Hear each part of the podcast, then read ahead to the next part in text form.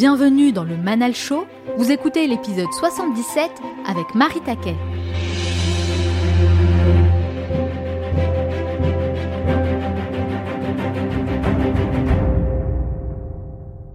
On a eu l'évolution des voitures, on a eu euh, l'évolution de, euh, de la technologie. À l'école, on est toujours assis euh, sur des bancs pendant des heures, pendant huit heures.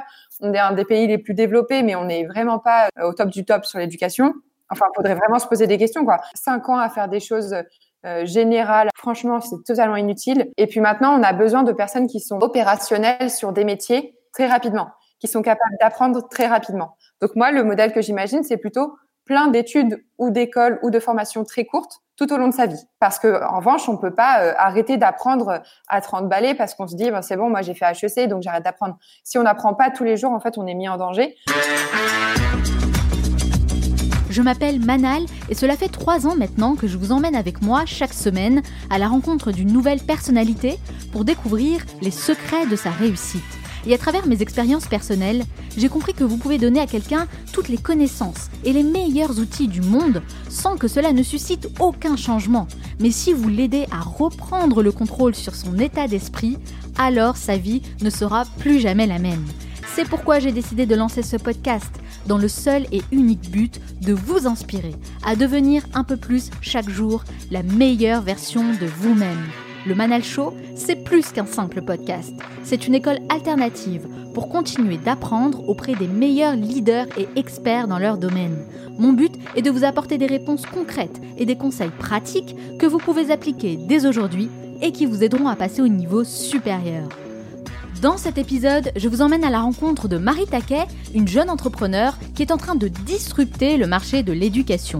Après avoir claqué la porte de son école de commerce, elle a décidé de créer sa propre école avec ses propres méthodes qui favorisent davantage la pratique et les compétences humaines. Nous avons abordé la question du diplôme sans prendre de pincettes et vous allez voir que Marie Taquet n'a pas sa langue dans sa poche. Au-delà de son projet ambitieux et révolutionnaire, elle a accepté de partager les coulisses de la création d'une start-up et là encore, elle n'a pas hésité à casser le mythe de l'entrepreneur. Vous allez découvrir sa vision, son parcours et tous ses conseils pour lancer un business avec peu de moyens mais en ayant une longueur d'avance.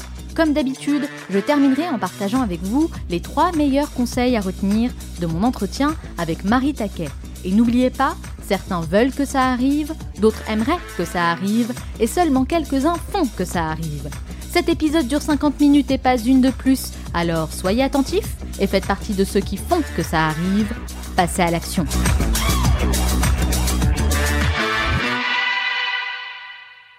Vous êtes de plus en plus nombreux à vouloir lancer votre propre podcast et il faut dire que c'est la période idéale pour le faire puisque c'est un média qui monte en puissance, mais la différence se fera évidemment dans la qualité de ce que vous allez proposer, aussi bien sur le fond que sur la forme. C'est comme ça que vous allez vous différencier et devenir une référence dans votre domaine. Et comme vous avez été très nombreux à me poser des questions sur la manière dont je réalise le Manal Show, eh bien j'ai décidé de partager avec vous tout ce que vous devez savoir pour réaliser un podcast de qualité dans une masterclass très complète avec plus de 6 heures de formation audio et vidéo. Je vous dis absolument tout, tout ce que j'aurais aimé connaître à mes débuts et qui m'aurait fait gagner beaucoup de temps, d'argent et d'énergie. Pour la réalisation de cette masterclass, je me suis associée à la personne qui m'accompagne depuis les débuts du Manal Show et avec qui je travaille main dans la main pour arriver à faire de ce podcast l'émission que vous connaissez et que vous êtes aujourd'hui très nombreux à apprécier. Vous allez tout découvrir, de A à Z, pour créer du contenu phénoménal qui attire les auditeurs et régler les questions techniques une bonne fois pour toutes. Pour en savoir plus et accéder à cette masterclass, rendez-vous sur le site lemanalshow.com slash school ou cliquez directement sur le lien qui se trouve en bas dans la description. J'espère vraiment que cette masterclass vous aidera à réaliser un podcast de qualité dont vous serez fiers.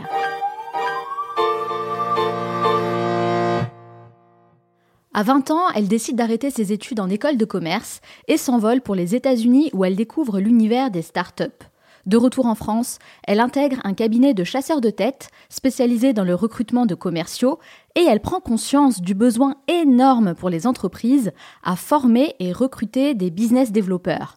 c'est pour répondre à cette forte demande qu'en 2018, elle lance Iconoclass, un projet soutenu par The Family qui connaît une très très belle progression. En quelques mois, elle réussit à fédérer de grandes entreprises comme Doctolib, Black Market ou encore Cdiscount, constituer une équipe de professionnels pour faire fonctionner l'école et recruter des intervenants et formateurs. Le système économique est inspiré des écoles américaines, l'apprentissage est basé davantage sur la pratique et il y a même des cours de développement personnel. Convaincue que le diplôme n'est pas un sésame pour l'emploi, elle est avec moi aujourd'hui pour répondre à mes questions. Marie Taquet, bonjour. Bonjour Mona, merci beaucoup pour l'accueil. Merci d'avoir accepté mon invitation. Alors Marie, je commence toujours mes interviews avec la même question. Pourquoi vous faites ce que vous faites aujourd'hui? Alors ce qui me motive, c'est euh, le fait d'être hyper agacée par les inégalités au niveau de l'éducation. Moi, je trouve ça euh, assez curieux qu'en France, en 2020, euh, on n'ait pas tous les mêmes chances, pas tous les mêmes chances de faire de bonnes, de bonnes études, à cause notamment des moyens financiers qui ne sont pas les mêmes dans toutes les familles. Et, euh, et moi, puisque j'ai eu une expérience un petit peu houleuse euh, avec les écoles de commerce, je me suis dit qu'il y avait sûrement plein de personnes dans mon cas qui n'avaient pas non plus de solution euh, pour se former correctement et rapidement. Donc voilà, je suis, je suis passionnée par ce que je fais, je suis passionnée d'éducation et je pense que c'est ce qui me fait me lever tous les matins. Donc des expériences houleuses, hein, des expériences personnelles un peu compliquées. Lesquelles? Est-ce que vous pouvez nous raconter un petit peu ce qui s'est passé? Ouais, tout à fait.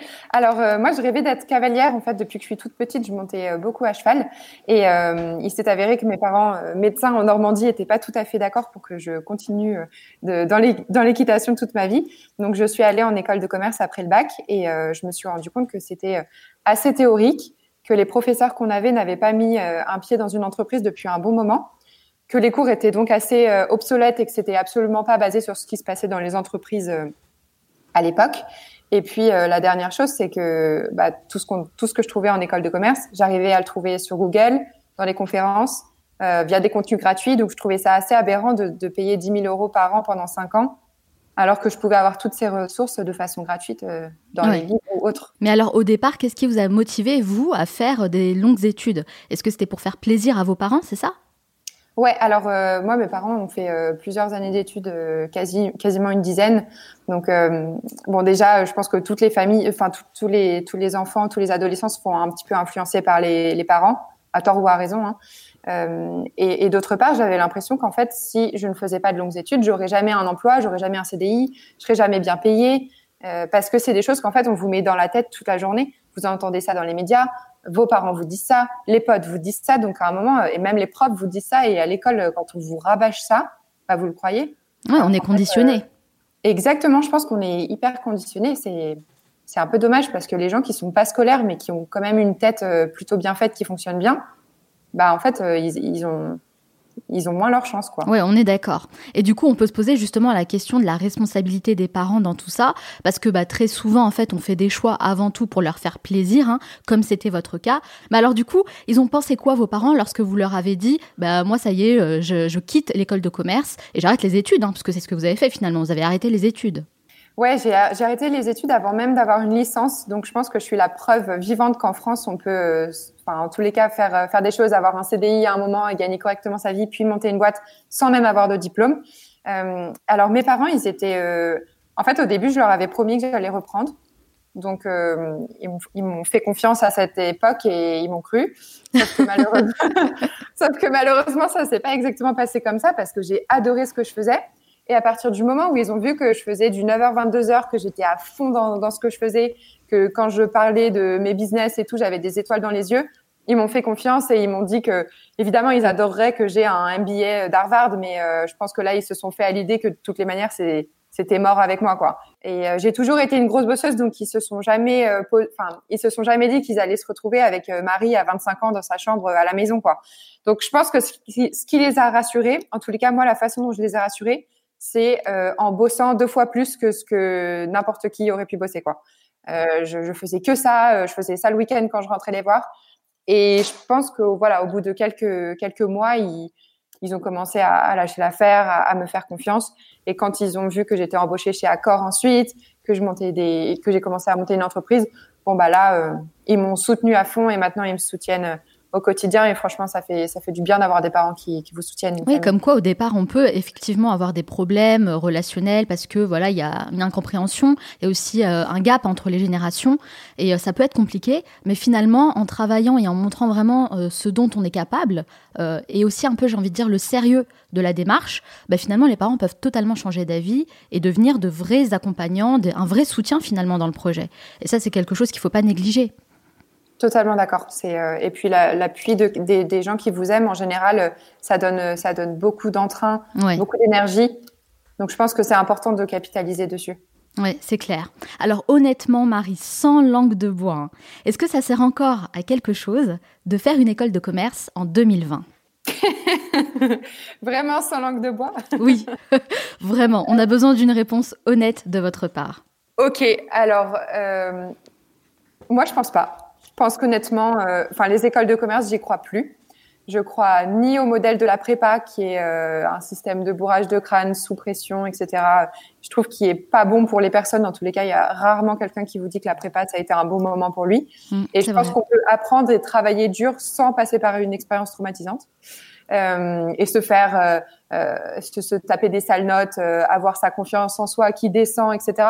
Voilà, je pense que c'est bon pour aucun humain de toutes les manières. Donc moi, le modèle de, de prépa, j'y crois pas. Le modèle post-bac, j'y crois pas non plus parce que hum, cinq ans à faire des choses euh, générales, alors même s'il existe des masters, franchement, c'est totalement inutile. Euh, et puis maintenant, on a besoin de personnes qui sont opérationnelles sur des métiers très rapidement, qui sont mmh. capables d'apprendre très rapidement. Donc moi, le modèle que j'imagine, c'est plutôt plein d'études ou d'écoles ou de formations très courtes tout au long de sa vie. Parce que en revanche, on peut pas euh, arrêter d'apprendre à 30 balais parce qu'on se dit ben, c'est bon, moi j'ai fait HEC donc j'arrête d'apprendre. Si on n'apprend pas tous les jours, en fait, on est mis en danger. Donc moi, les écoles de commerce, j'y crois pas pour plusieurs raisons. Une parce que je trouve ça trop long. Deux parce que je trouve que ça manque de diversité. Et la société, elle ressemble pas à ça en fait. Elle ressemble pas à une école de commerce. Trois parce que je trouve qu'il y a trop de théorie, pas assez de pratique. Et quatre parce que je trouve qu'elle vous forme pas un métier en fait. On vous forme à plein de choses on vous fait croire que vous allez être manager, on vous fait croire que vous êtes une star en sortant, en sortant de l'école et tout. Euh, mais euh, lorsque, lorsque, vous arrivez dans une entreprise, il faut euh, faire fonctionner l'entreprise correctement, lui rapporter de l'argent, voilà, faire des designs, enfin peu importe le métier. Mais, mais ça sert à rien d'avoir plein de choses dans la tête si on n'est pas capable de les appliquer, quoi. Donc moi, je, je, serais plutôt sur un modèle d'études tout au long de sa vie, de formation tout au, tout au long de sa vie. Et, euh, c'est totalement la vision euh, du Manal Show, hein, de ce podcast. En effet, se former tout au long de sa vie, c'est hyper important. en tout cas, je salue votre honnêteté, Marie parce que j'ai envie de dire c'est hyper rafraîchissant. ouais, dommage pour eux, mais c'est hyper rafraîchissant en fait de d'entendre quelqu'un dire vraiment la réalité du terrain, son expérience personnelle, sans langue de bois, sans y passer par quatre chemins, vraiment de dire les choses telles qu'elles sont, c'est hyper important de désacraliser vraiment l'image qu'on a des hautes études, hein, que ce soit en école de commerce, vous l'avez dit, ou même à l'université. Moi-même, hein, j'ai fait un master, donc cinq ans après le bac, et honnêtement, c'est une des choses que je regrette énormément dans ma vie. Ça, c'est sûr, parce que j'aurais pu passer cinq ans à faire beaucoup d'autres choses, euh, ne serait-ce que voyager ou même lancer un business. Et d'ailleurs, au lieu de dépenser 50 000 euros quand même hein, dans une école de commerce, bah, il serait peut-être euh, préférable justement de les investir dans le développement d'un projet, parce que j'ai envie de dire que 50 000 euros, bah, c'est un super capital quand même pour débuter. C'est clair. Alors après, je pense qu'il y a plein de personnes, euh, euh, parce que moi je suis totalement d'accord avec vous, mais il y a plein de personnes qui nous diront oui, mais investir dans l'éducation, c'est important, etc. Le problème, c'est que puisque tout le monde peut pas le faire, enfin, enfin voilà, je trouve que c'est totalement anormal, quoi. Oui, il y a des grosses inégalités même si en effet on nous dit qu'à l'école publique, gratuite, etc. Mais on sait bien que euh, les enseignements ne sont pas de la même qualité partout et en fait on n'a pas tous les mêmes opportunités. Ça c'est une réalité. Complètement. Et puis je pense qu'on peut absolument pas. Euh, alors même s'il y a des choses bien à la fac, on apprend à se débrouiller, etc. Ça développe euh, d'autres qualités. Hein. Bien sûr, je je dis pas que tout est mauvais. Bah, dans les écoles, oui, bien sûr. On n'est pas mauvais, mauvais non plus. Hein. Il y a plein de choses qui sont top. Mais mais je pense qu'il y a un, un, petit peu un mix à faire de tout ça. Euh, on a eu l'évolution des voitures, on a eu euh, l'évolution de, euh, de la technologie. Et à l'école, on est toujours assis sur des bancs pendant des heures, pendant huit heures. On est un des pays les plus développés, mais on n'est vraiment pas dans le, dans le classement au top du top sur l'éducation. Oui, enfin, il faudrait vraiment se poser des questions, quoi. Et alors moi, j'essaie de faire quelque chose à ma manière dans l'enseignement supérieur, mais il faudrait voir en dessous aussi ce qui s'y passe. Enfin, je veux dire, c'est c'est pas du tout dans l'air du temps, quoi. Oui, c'est clair. Alors après, c'est vrai que l'atout quand même principal des écoles de commerce, c'est euh, le réseau, notamment. Hein. C'est ce que mes invités, en tout cas, euh, m'ont souvent dit euh, dans ce podcast, qui ont fait une école de commerce, me répètent que le réseau, c'est vraiment un élément important, le truc un peu positif qu'on peut retirer d'une expérience d'école de commerce. Ouais, alors je suis totalement d'accord que le réseau, c'est une des choses les plus importantes, même dans le business, on le voit, les opportunités, elles se développent très vite quand on parle à du monde, on rencontre des gens et tout. Après, euh, bon, alors moi, je suis, je suis chez The Family. Il y a des conférences un soir sur deux. Le réseau, quand tu veux le faire, enfin, c'est tout à fait possible de le faire. Euh, alors, on peut euh, contacter des gens sur LinkedIn, échanger, leur proposer des thématiques, un appel, etc. Si on a besoin de, de parler à quelqu'un en particulier. On peut aller à des conférences. Euh, euh, tous les jeunes vont en soirée tout le temps. Enfin, qu'est-ce qu'ils font? Ils réseautent aussi en soirée. Je veux dire, euh, les gens qui se croisent en école de commerce, ils se croisent aussi en soirée. C'est les mêmes personnes. Hein. Donc, euh, franchement, moi, je pense pas qu'on ait besoin d'une école de commerce pour se constituer un réseau. Mm. Et comment vous l'avez construit vous, votre propre réseau? Alors, en commençant par un cabinet de chasse de tête, je pense que c'est la meilleure chose pour se construire un réseau. Vous parlez à une cinquantaine de personnes par jour parce que vous essayez de mettre les meilleurs candidats dans les meilleures entreprises. Donc autant côté entreprise que côté candidat, euh, je sais pas, j'ai dû rencontrer 500 euh, personnes, quelque chose comme ça. Et donc ça, ce sont des contacts que vous avez gardés, que vous nourrissez comme ça au quotidien? Totalement. Bah, D'ailleurs, euh, ma, première boss est une de mes professeurs dans mon, dans mon école. Donc, D'accord. ah ouais. Je ne chôme pas. ah oui, là c'est top. C'est vraiment optimiser son réseau au maximum. Et le fait d'être chez The Family, est-ce qu'on peut dire que c'est quand même un game changer aussi pour vous? Ouais, alors moi, ça a tout changé parce que je n'arrivais pas à trouver d'associés. Euh, bon, alors il y a, y a, un fameux mythe euh, sur les associés où quand on en cherche un, on n'en trouve pas. Moi, j'ai puisque j'ai monté euh, mon entreprise il y a un an, donc euh, quand j'avais 23 ans, j'étais assez angoissée de monter ma boîte toute seule. Mmh. Je me disais que j'allais pas y arriver, qu'il me manquait plein de compétences, notamment sur le marketing et tout. Et, euh, et, en fait, euh, bon, bah, je traînais chez The Family depuis quelques années dans les conférences, dans leur, les, les écoles parallèles qu'ils ont montées comme euh, Lyon, etc. Et, et, en fait, de rencontrer Oussama, d'avoir une aide de toute cette équipe au quotidien, mais moi, ça a changé ma boîte. Enfin, ma boîte, elle est vraiment passée de 0 à 1, même si je suis pas encore à 1. Euh, ça nous a vraiment aidé au quotidien. J'ai la moindre question euh, à n'importe quelle heure du jour et de la nuit, je peux contacter quelqu'un.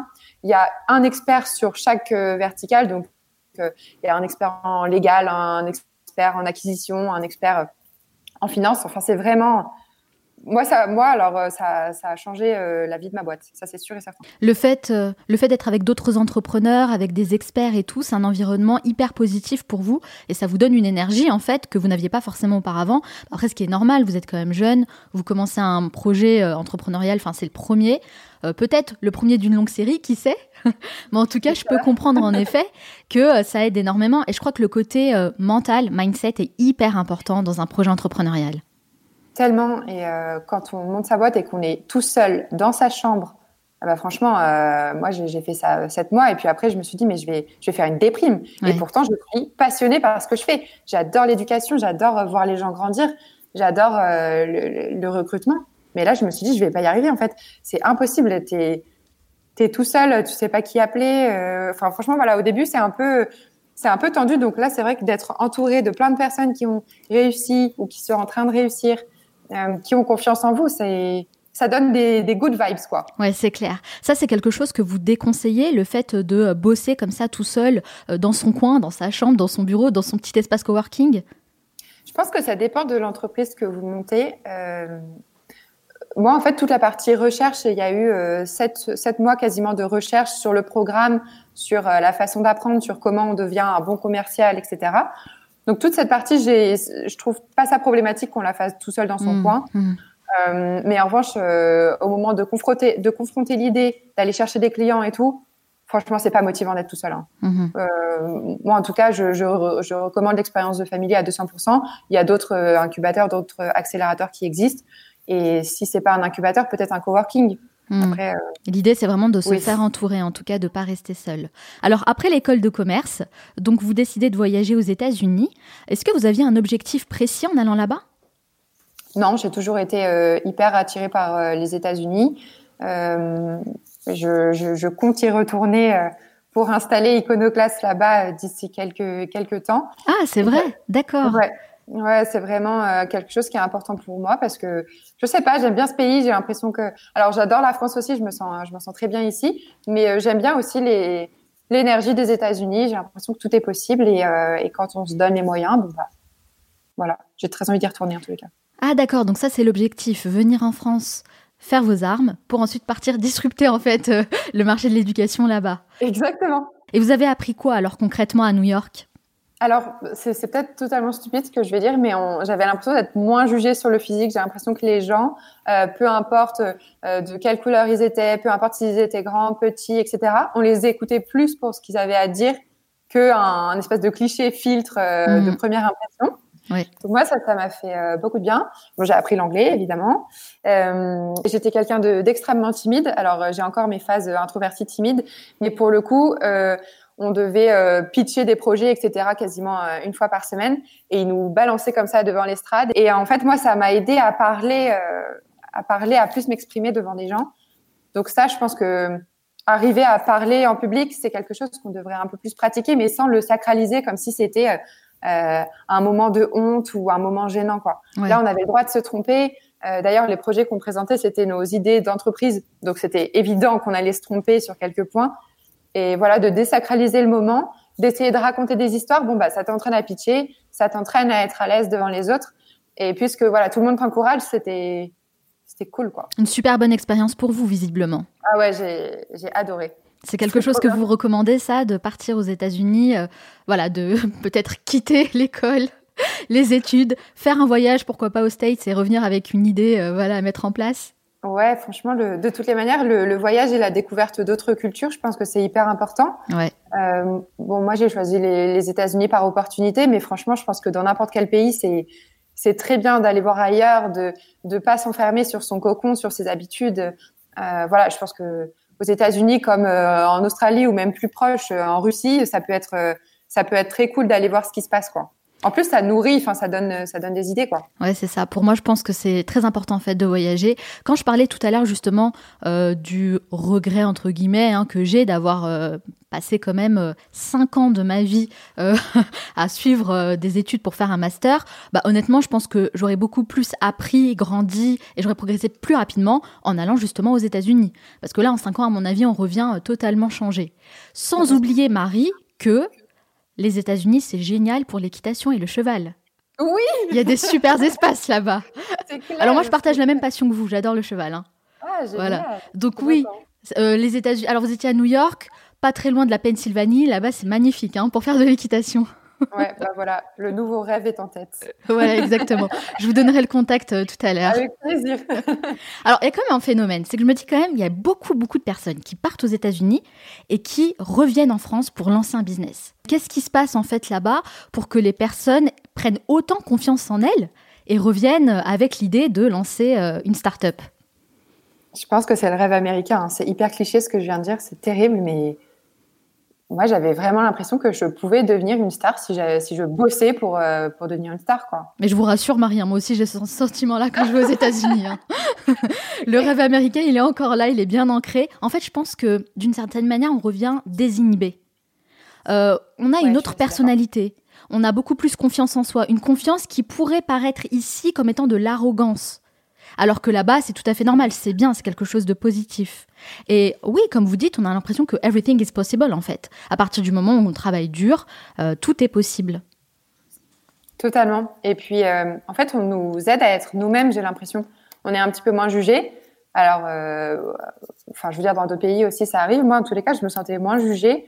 Et du coup, je me, voilà, je, bah, désinhibé, c'est un bon mot, je pense, pour, mm-hmm. pour décrire l'expérience. Pense qu'on est poussé à être nous-mêmes. Et euh, moi, franchement, ça m'a trop aidé à être moins introverti, quoi. Mais en tout cas, une chose est sûre, c'est que ça vous a donné euh, la motivation et la confiance pour revenir en France et lancer votre business, puisque en 2018, euh, vous créez Iconoclass. Alors, expliquez-nous un petit peu quel est le concept. Alors, Iconoclass, c'est une école post-bac en un an qui forme des business développeurs. Donc, l'idée, c'est que c'est une école qui est à 60% basée sur la pratique. Donc en gros, j'ai essayé de prendre toutes les choses que j'aimais en école de commerce et d'enlever toutes celles que j'aimais pas, ou en tous les cas de les modifier. Plutôt cool. Plutôt cool. En tous les cas, voilà, ma perception de l'école, euh, elle est, euh, elle est ce qu'elle est, mais les, les élèves, euh, voilà, ça, ça correspond à un certain type de français en tous les cas. Donc basé sur la pratique, on a une centaine de profs qui sont uniquement des professionnels. Donc c'est euh, des, des, des, PDG d'entreprises, des directeurs commerciaux, des investisseurs, des DRH. Voilà, c'est que des personnes qui travaillent en ce moment donc, ce qu'elle vous raconte, c'est up to date, quoi. Enfin, c'est, mhm. dans l'air du temps. Euh, ensuite, on fait du développement personnel également. Donc, euh, c'est, moi, je pense que c'est indispensable de euh, avoir confiance en soi, d'apprendre à dire non, de voilà, de se sentir bien dans ses pompes, parce que un commercial, mais tout être humain également, doit se sentir bien face à un client, parce que si vous-même vous, n'êtes pas à l'aise, c'est compliqué de mettre quelqu'un à l'aise. donc, il y a ça, et surtout, en fait, on s'entraîne sur des, des cas d'entreprise la moitié de la journée. Donc le matin, les directeurs commerciaux viennent présenter leurs produits et nous, l'après-midi, on s'entraîne vraiment à les vendre. Donc c'est-à-dire que vous sortez de l'école, vous êtes opérationnel sur le métier. Vous êtes capable de vendre et vous êtes embauchable. Euh, la petite particularité, c'est qu'on est une école qui est embauchée ou remboursée. Donc, on garantit un CDI à la fin de la formation. Et sur la première promotion, on a eu 100% de, taux d'embauche. Donc, euh, pour le moment, c'était. Waouh, félicitations, 100%, c'est énorme. Ouais, c'est cool. Bon, après, il n'y avait pas énormément d'élèves, hein, donc c'est plus facile quand on est sur un petit nombre d'élèves. Là, ils étaient 11. Ah oui, d'accord.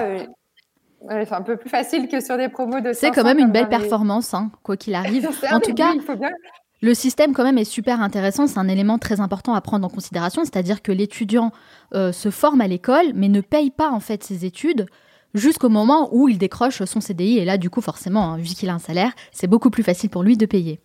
Exactement, c'est la solution euh, qu'on a trouvée. Alors, c'est c'est vraiment pas moi qui l'ai trouvée. Je me suis inspirée encore une fois des États-Unis. Mm. Euh, c'est une solution qui s'appelle l'ISA aux États-Unis, où en fait vous commencez à payer votre école une fois que vous êtes embauché. Donc c'est une super euh, méthode égalitaire parce que les personnes qui ont les moyens, bon bah c'est très bien, elles viennent, elles ont les moyens. Les personnes qui n'ont pas les moyens de, de s'offrir une éducation d'excellence, elles peuvent commencer à payer en mensualité une fois qu'elles sont embauchées, en fonction de leur salaire. Donc la mensualité, elle est, calculée en fonction de leur salaire et que vous payez tout de suite parce qu'on laisse l'opportunité de le faire si les gens ont les moyens et qu'ils n'ont pas envie de s'endetter, ou que vous payez en différé, c'est le même prix. Donc c'est-à-dire que vous n'êtes pas pénalisé comme le serait un crédit, en fait, comme vous le seriez avec un crédit, par un taux d'intérêt, juste voilà sous prétexte, que vous n'ayez pas les moyens. Mhm. c'est un très bon système. Alors, quelle est la différence avec l'école 42 de Xavier Niel, qui est, elle, gratuite pour le coup? Ouais, alors euh, moi j'aurais rêvé de faire une école gratuite, malheureusement je suis pas euh, millionnaire ni milliardaire encore. C'est ça la euh, différence. c'est ça la différence. Je pense que Xavier Niel il a il a fait une, enfin il a créé une, une école magnifique et nous quand on nous appelle le 42 de la vente, je suis trop contente. Il y a rien qui peut me faire plus plaisir.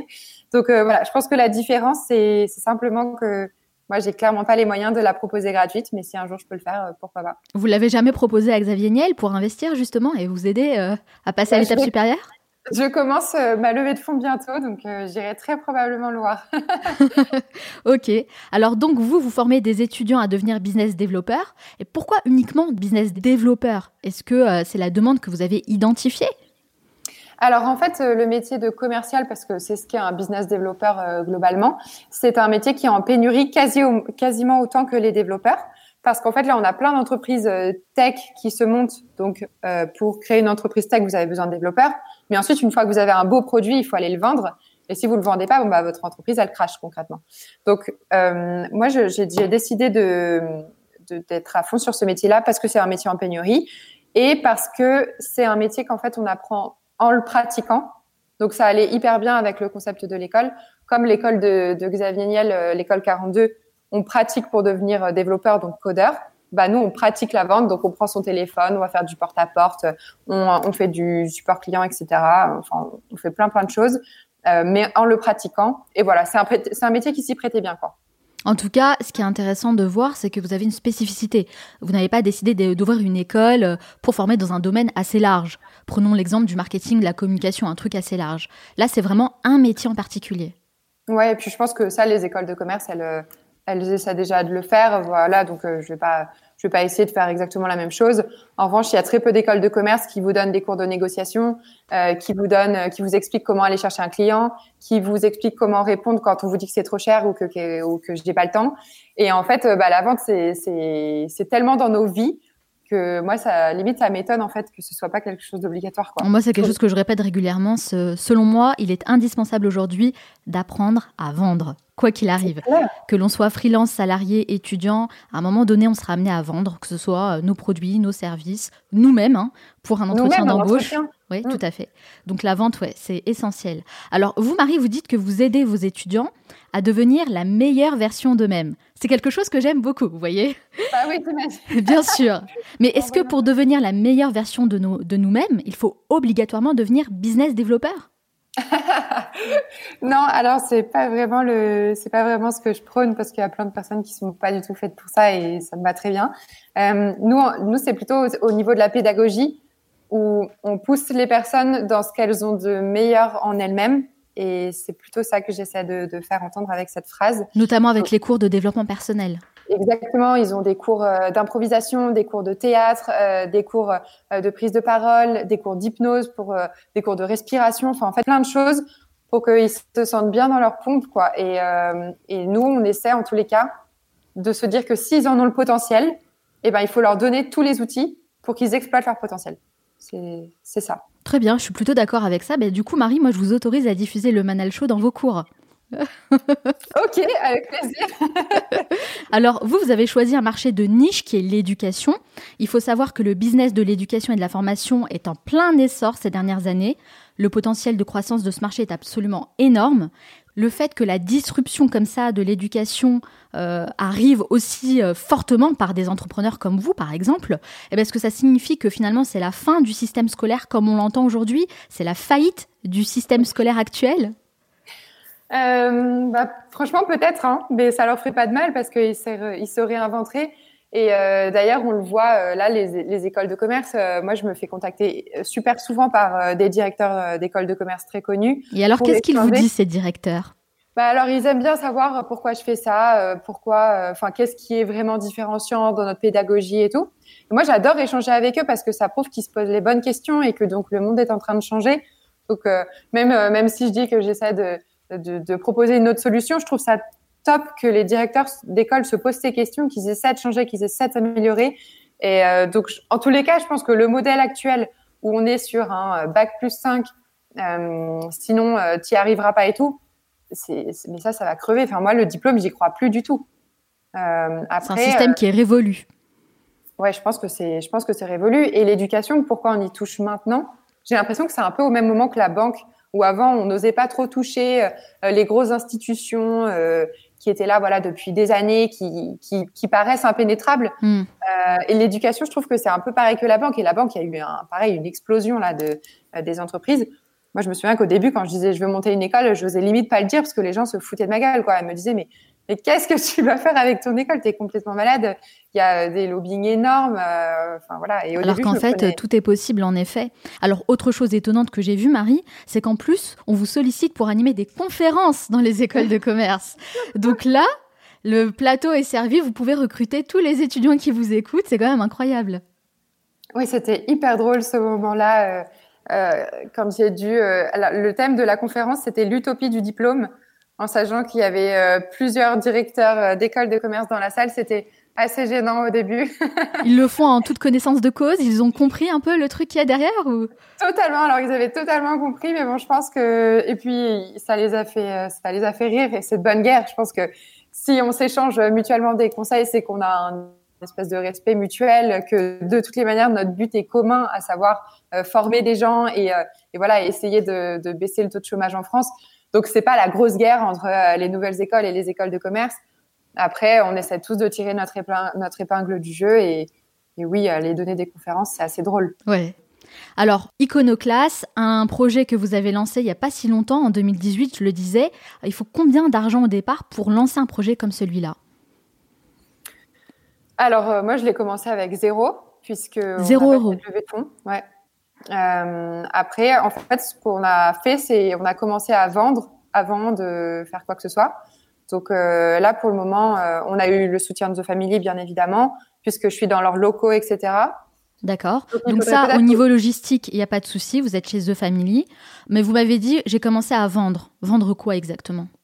Vendre la scolarité. En fait, la première promotion, j'avais pas encore ce modèle de paiement différé. D'accord. Donc euh, l'école est à 5000 euros et les élèves ont payé leur école.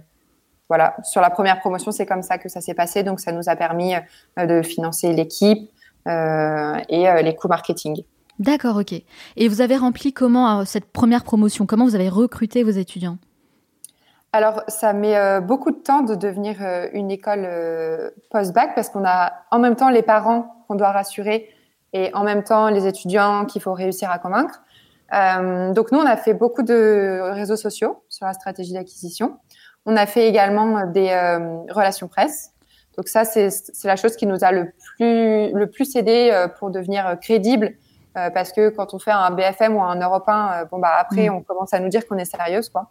Donc il y a eu ça et euh, moi je vais beaucoup dans les lycées, plutôt en banlieue, pour rencontrer les étudiants. Je raconte comment ça s'est passé la création d'Iconoclaste, pourquoi je l'ai fait avec mes mots et en général bon bah voilà je suis pas beaucoup plus vieille que des gens qui, sortent d'un lycée, donc ça parle assez bien. Donc ça a été nos, trois grands canaux d'acquisition. D'accord. Alors, si j'ai bien compris, les frais importants au départ, c'est vraiment la communication, les relations publiques. Hein. Donc, pour pouvoir faire connaître le projet Iconoclaste, l'école, mais avant d'intégrer les étudiants qui payent 5000 euros, faut bien financer cette partie communication. Donc, vous avez fait comment pour trouver l'argent? Euh, bah, En fait, moi, j'ai fait que du gratuit jusqu'à ce qu'on jusqu'à ce qu'on ait des élèves qui paient. Donc, euh, je bossais toute seule euh, dessus, je, faisais tous les trucs et euh, j'essayais de trouver les contacts des journalistes euh, par-ci par-là. Et en fait, j'ai commencé à faire de la com euh, une fois que, bah, typiquement, aller dans des lycées, c'est gratuit. Donc, euh, bon, bah, je commençais par ça. Je commençais par faire euh, plein de publications Instagram, beaucoup de posts sur LinkedIn. Et puis, bon, ça a commencé à se faire connaître. Et puis, une fois que tu as un ou deux élèves qui ont déjà payé euh, 5000 euros, bah, ça fait déjà des fonds pour faire pour faire de la communication et du marketing. En quelque sorte, du porte-à-porte, -porte, du bouche à oreille, ce qu'on nous apprend pour être un bon vendeur aussi. Exactement. Donc au départ, pas de levée de fonds. Non, pas de levée de fonds. Et là, on va entamer notre, euh, notre première levée de fonds d'ici le mois de février. En tout cas, c'est vraiment intéressant de voir la manière dont vous avez commencé. À partir de combien de temps euh, ça a vraiment pris À partir de combien de mois vous avez pu recruter vos premiers étudiants hum, Je dirais trois mois. Ah oui, donc c'est assez rapide. Hum, hum. Ouais, à peu près trois mois. Mais le premier, alors parce qu'après, euh, après, il faut réussir à monter à 11. J'ai fait 90 entretiens pour qu'on ait 11 euh, étudiants à la fin. Donc, euh, il y a des personnes qui changent d'avis, il y a des personnes que nous, on pouvait pas prendre dans l'école parce que ils étaient pas, pas assez ambitieux, qu'ils étaient pas assez bosseurs ou qu'ils avaient pas, pas vraiment le, les, les, le mindset pour. Donc, euh, donc, en tous les cas, pour avoir 11 élèves, il y a un boulot derrière qui est monstrueux, quoi. C'est pas les 11 personnes qui postulent, on les prend et puis, et puis c'est parti. Oui. Donc, il y a quand même une sélection, quoi. Hein. Ouais, ouais, tout à fait. Le premier, il est venu euh, au bout de trois mois. Le deuxième, au bout de trois mois et demi. Le quatrième, au bout de quatre mois. Et ensuite, c'est allé beaucoup plus vite à partir du moment où on a eu un petit peu de budget. Euh, mais c'est vrai qu'au début, euh, c'était c'était vraiment à la main, quoi. Il faut, les, les chercher un par un. et vraiment prendre le temps comme ça de communiquer, d'aller les chercher, de les convaincre. Et justement, mm. comment vous avez fait pour convaincre des grands médias de parler de votre projet alors qu'il n'y avait encore rien de concret en fait hein? Ouais, alors les grands médias, ils sont venus au moment où j'ai commencé à être euh, chez The Family et euh, où donc on avait un lieu à leur présenter euh, parce que voilà, quand on quand on a ni lieu, ni élève, ni marque, ni ni équipe, bon, ouais. euh, on a beau être le meilleur vendeur du monde, c'est un petit peu c'est un petit peu compliqué. Donc euh, moi, ma crédibilité, elle est venue euh, grâce à The Family. Ça, parce que voilà, c'est ils, ils, ont eu des, des, entrepreneurs qui réussissent très bien chez eux, donc ça apporte une certaine crédibilité. Et le fait qu'on soit dans l'enceinte de leur, de leur bureau, puisqu'on a notre étage ici. Bon, bah, voilà. Ça a commencé à prendre, en tous les cas, à partir du moment où j'étais ici. En tout cas, c'est ouais, c'est clair que c'est important d'avoir son réseau, ne serait-ce que pour commencer, pour le petit booster du, du début. Et sur quels critères en fait vous recrutez vos professeurs? Alors euh, nous, c'est on essaie de prendre des personnes euh, qui sont inspirantes. Euh, donc à mon sens, c'est au sens de l'équipe, des personnes qui ont déjà fait des choses concrètes, donc on a on a Tiller System par exemple qui est une boîte hyper reconnue dans la vente. Doctolib c'est pareil. Ils ont des, des méthodes en fait qui sont tellement solides techniquement qu'ils peuvent se permettre d'enseigner. Et donc ils acceptent de s'associer naturellement à votre projet et en plus gratuitement? Gratuitement. en fait, ce qui se passe, c'est qu'on fait un échange de bons procédés. Ils recrutent les commerciaux qu'il leur manque dans, dans mon école et eux bah, viennent donner une heure ou trois heures, une à trois heures de leur temps pour enseigner. Donc les entreprises enfin, recrutent leurs pépites, entre guillemets, elles repèrent exactement qui elles ont envie d'embaucher. Et les étudiants euh, repèrent, enfin déjà apprennent et ensuite repèrent directement euh, les entreprises dans lesquelles ils ont envie d'aller. Je pense qu'il y a énormément d'opportunités du coup qui, qui s'offrent à vous aujourd'hui. Euh, vous êtes au tout début de votre projet, hein, Iconoclast. Ça fait quoi Même pas un an et demi, c'est ça que vous l'avez lancé? Donc j'imagine que ça demande énormément de temps, d'énergie, de travail. À quoi ressemble votre journée type? Alors, ma journée type, euh, elle ressemble à du boulot, du boulot, du boulot, du boulot, du boulot, et un peu de sport à la fin de journée. D'accord, donc beaucoup de work, work, work, work, work, comme dirait une certaine Rihanna. Ouais. ok. Mais alors, franchement, je suis tellement passionnée par ce que je fais que je vois, je vois pas les heures passer. Je veux dire, j'ai envie de bosser euh, le samedi, le dimanche, j'arrive pas à fermer mon ordinateur. Euh, c'est devenu une vraie addiction, quoi. Vous travaillez tout le temps, 7 jours sur 7. Ouais. Vous le dites un peu timidement.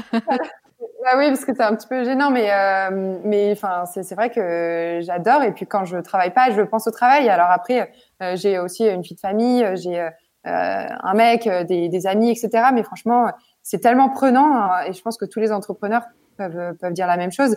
Euh, faut réussir à trouver un équilibre quand même parce qu'on on finit sûrement d'écouter à un moment de de travailler autant. Mais là, pour le moment, j'en ressens pas le besoin et la boîte, elle est elle est en train de se construire, elle a besoin que beaucoup de personnes travaillent dessus. Donc je pense que pour le moment, je fais comme ça. Et puis quand je pourrais euh, chiller, comme on dit, je le ferai. en tout cas, il faut être prêt à faire des sacrifices et à travailler énormément euh, au lancement d'une start-up. Ça, c'est clair. Ça va pas se faire tout seul. Et, vous vous levez euh, à quelle heure le matin? Vous, vous couchez à quelle heure le soir? Quels sont un peu vos horaires, justement? Alors, moi, j'ai besoin de beaucoup de sommeil, enfin, au moins 7 heures. Ça, oh, ça va, c'est pas tant que ça, ça va, c'est la moyenne quoi. non, mais c'est vrai que j'entends plein de personnes raconter sur les podcasts qu'elles dorment 4 heures et tout. Bon, moi, mais en général, c'est pas vrai ce qu'on vous raconte dans les podcasts. Faut arrêter, hein. parce que en off, on n'a pas du tout les mêmes informations. Hein. ça, c'est pour se donner une bonne image, vous voyez, l'entrepreneur euh, hard work, euh, tout ça. non, non, il y en a beaucoup qui, euh, qui dorment beaucoup justement et qui font pas grand chose. franchement, j'adore dormir. Donc, je me lève aux environs de 7-8 heures. Euh, j'écoute de la musique. Euh, je prends le métro, je vais au travail, je travaille euh, toute la journée. J'aime pas trop prendre des pauses déj parce que moi j'ai du mal à me concentrer. Donc une fois que je suis dedans, je suis partie. Mais voilà, faut pas, faut. J'essaie de pas trop faire de pause pendant la journée. Et puis ensuite, je pars entre 19h et 20h et puis je vais au sport. Et puis voilà, ensuite je me, cuisine et et au lit à minuit. Vous êtes dans le flow là, là vraiment vous êtes dans, euh, voilà, dans la période où euh, voilà, faut se donner à fond. Alors c'est quoi la prochaine étape pour vous? Vous voyez où dans cinq ans?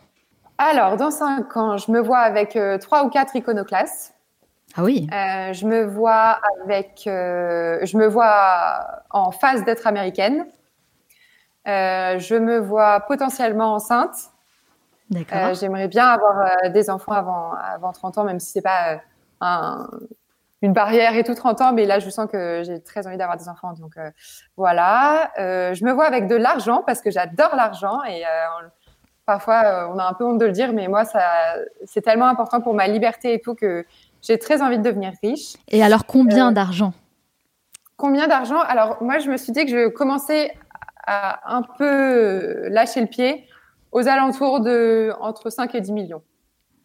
C'est pas mal, 5 et 10 millions. c'est totalement un chiffre euh, déraisonné puisque, en général, quand on arrive à ce chiffre, euh, on en veut toujours plus et on est incapable de, se structurer. Mais, euh, mais voilà, pour le moment, en tous les cas, je me dis que c'est le, milestone et puis on verra où j'en serai. quand de toute façon, c'est quand, quand on a un objectif précis et chiffré qu'on arrive à l'atteindre. En général, c'est comme ça que ça se passe. Hein. Mais j'ai l'impression que vous êtes plutôt à l'aise justement avec la question de l'argent.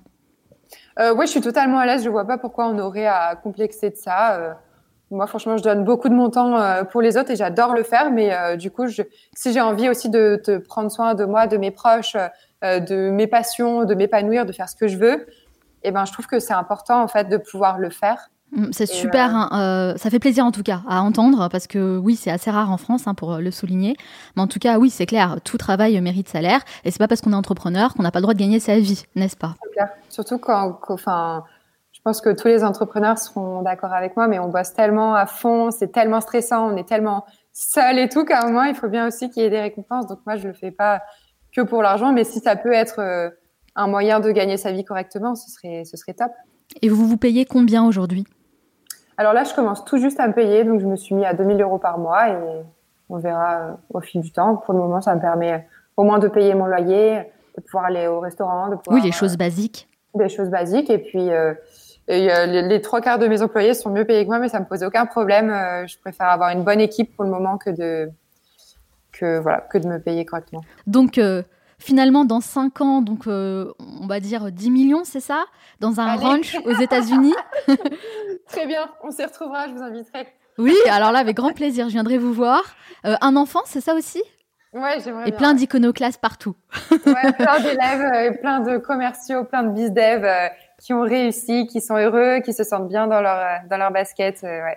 En tout cas, je vous le souhaite de tout cœur, vraiment. Merci beaucoup. Merci beaucoup Marie d'avoir répondu à toutes mes questions, mais ce n'est pas totalement fini.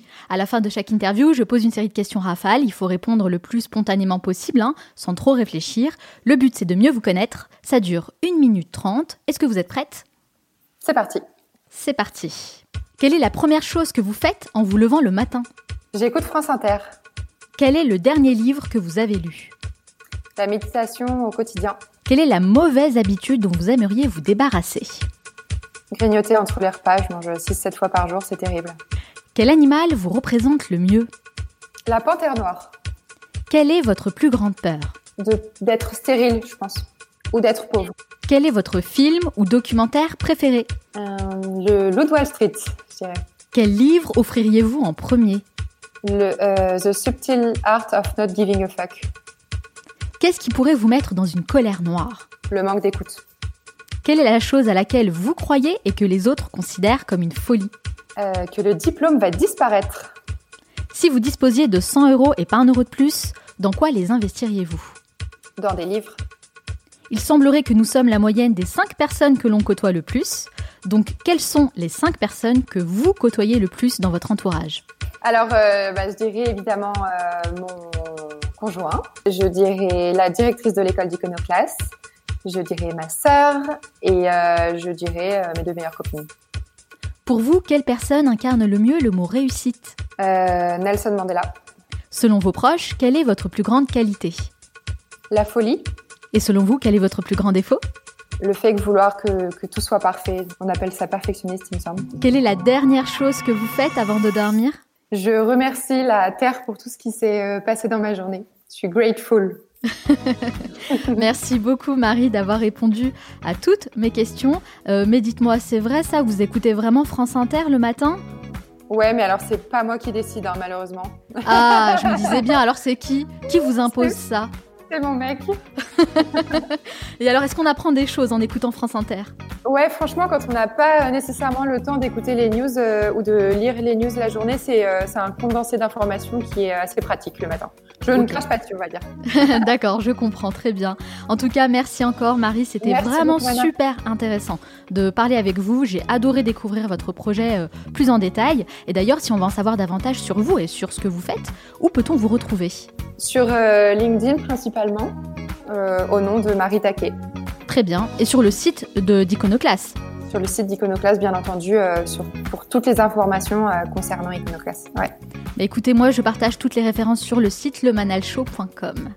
Merci encore Marie Taquet, je vous souhaite beaucoup de succès dans tous vos futurs projets. Merci beaucoup également.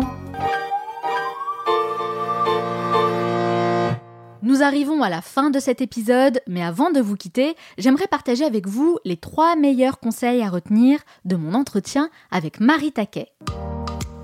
Conseil numéro 1. Briser la solitude de l'entrepreneur.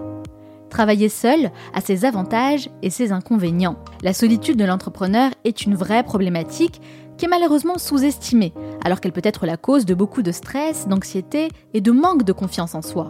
La solitude peut provoquer une détresse psychologique énorme dont il est difficile de s'extirper. L'image qu'on se fait du quotidien d'un entrepreneur est bien souvent édulcorée. En réalité, les journées ressemblent plutôt à de longues sessions de travail devant un écran d'ordinateur. C'est beaucoup moins glamour que ce qu'on vous vend dans certains podcasts ou vidéos YouTube, je vous l'accorde. Mais il faut beaucoup de persévérance et de résilience pour espérer avoir un jour le train de vie de Xavier Niel ou Jeff Bezos. Une chose est sûre, l'environnement dans lequel vous évoluez impacte énormément votre état d'esprit, vos performances et votre motivation. Donc ne restez pas seul dans votre coin. Sortez, entourez-vous de personnes qui sont dans la même démarche que vous, échangez avec elles, partagez vos idées, entretenez vos relations sociales, ça va vraiment vous mettre dans une bonne énergie, une énergie positive qui va stimuler votre cerveau et vous aurez de bien meilleurs résultats. Conseil numéro 2, activez votre réseau. La grande force de Marie Taquet est sa capacité à fédérer des personnes autour de ses projets. C'est vraiment une très grande qualité, surtout pour un entrepreneur qui a de grandes ambitions. Grâce à son sens du relationnel et surtout grâce à son audace, elle a réussi à constituer une équipe de formateurs, coachs et intervenants de haut niveau, avec des experts reconnus dans leur domaine, qui acceptent de donner de leur temps et de partager leurs conseils, tout ça de manière totalement gratuite. C'est une véritable aubaine une école qui vient d'ouvrir ses portes. La grande leçon que je retiens de tout ça, c'est qu'il faut oser demander ce dont on a besoin. Et contrairement à ce que l'on pourrait croire, la majorité des gens sont prêts à nous aider. Donc n'hésitez pas à activer votre réseau pour vous entourer de personnes de confiance et progresser plus rapidement. Et enfin, conseil numéro 3, gardez à l'esprit que le diplôme n'est pas une fin en soi. Nous avons eu une conversation très honnête avec Marie concernant le diplôme, qui est perçu comme étant le Saint Graal pour de nombreuses personnes, alors que la réalité du monde du travail nous pousse à remettre en question ce système qui n'a pas évolué depuis des décennies. Plusieurs problématiques ont été soulevées.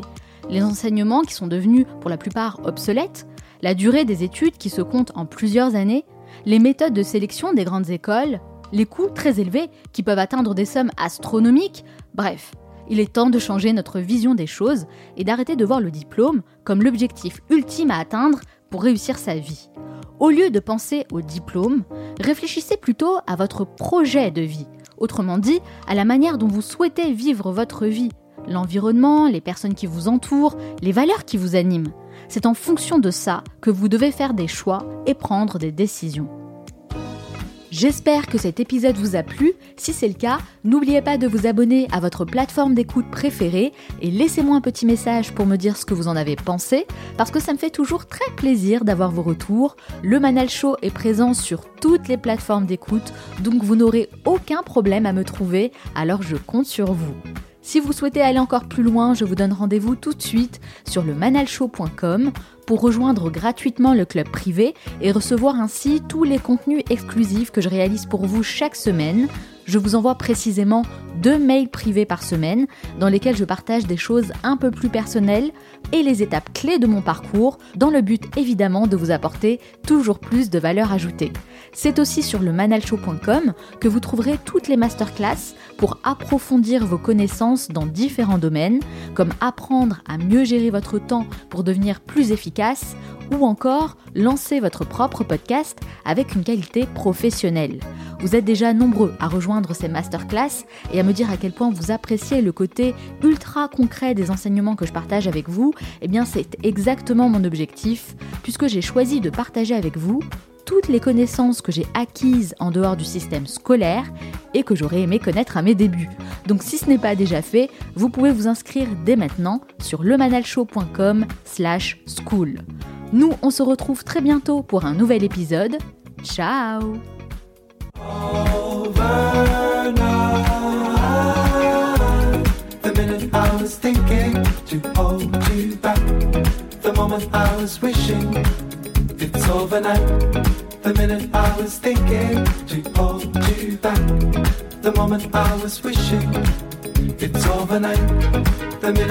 was thinking to hold you back. The moment i was wishing. It's overnight. The minute I was thinking to hold you back. The moment I was wishing. It's overnight. Slow.